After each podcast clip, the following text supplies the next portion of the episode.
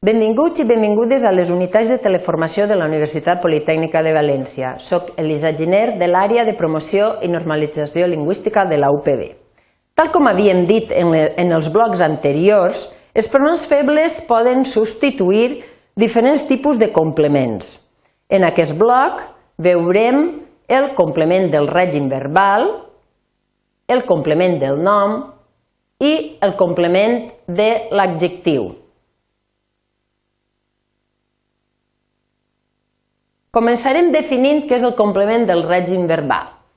És un complement que es caracteritza per presentar la forma d'un sintagma preposicional o d'una oració subordinada substantiva encapçalada per la conjunció que. Fixem-nos en els exemples. Confiar en la victòria. Tenim un complement del règim verbal introduït per la preposició en. Adonar-se de les raons, complement del règim verbal introduït per la preposició de. Adonar-se que les coses no van bé, el complement del règim verbal és una oració subordinada substantiva encapçalada per la conjunció que. A l'hora de fer la substitució, els complements del règim verbal introduïts per la preposició de els hem de substituir per el pronom feble en. Mireu l'exemple. Et recordes encara d'aquelles vacances? Tenim la preposició de. Aleshores, la substitució pronominal és la següent. Te'n recordes encara? Però, quan el complement del règim verbal va introduït per una altra preposició diferent de de, el pronom que hem de fer servir és i, va insistir en la seva petició i va insistir.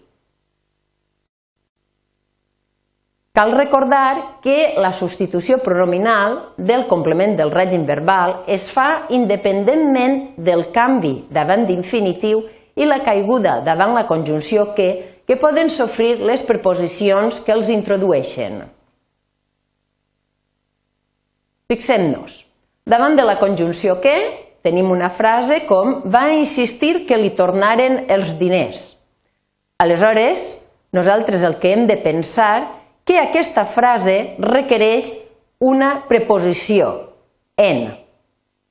Per tant, a l'hora de fer la substitució pronominal, ens hem de basar en la frase que tindríem en la ment, encara que la preposició caiga davant de la conjunció que.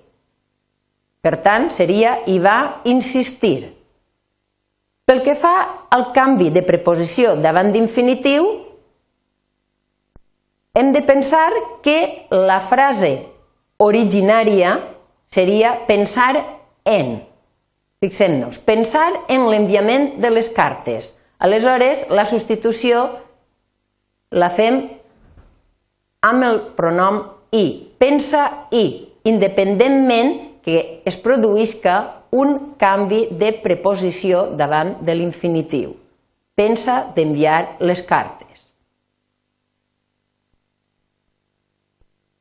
També hem de recordar que el pronom mi pot substituir parcialment complement del, el complement del règim verbal introduït per una locució preposicional seguida de la preposició de. Mireu l'exemple. N'hi ha prou que els uns voten a favor d'un projecte perquè els altres hi voten en contra. El que hem de tenir en compte és que la locució preposicional amb què s'introduís la part omesa ha de quedar explícita ja que aquesta no és substituïda pel pronom.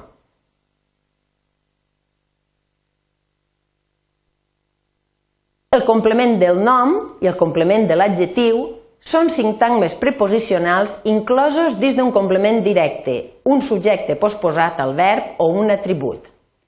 No fan referència al verb.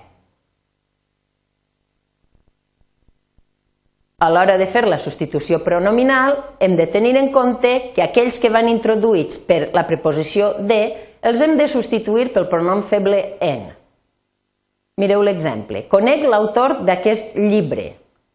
Complement del nom introduït per la preposició de. Aleshores, en conec l'autor. Va morir el conductor de l'autobús, introduït per la preposició de. Aleshores, em va morir el conductor. I pel que fa al complement de l'adjectiu, quan va introduït per de, el substituïm pel pronom feble en. El saló és ple de gent. Introduït per la preposició de, el saló n'és ple. Quan no és introduït per la preposició de, fem servir el pronom feble i. Joana és propensa a mentir. Joana hi és propensa. I això és tot en aquest bloc referent als pronoms febles. Per a més informació, podeu posar-vos en contacte amb nosaltres al Centre d'Autoaprenentatge de Valencià situat a l'edifici 5F. Gràcies per la vostra atenció.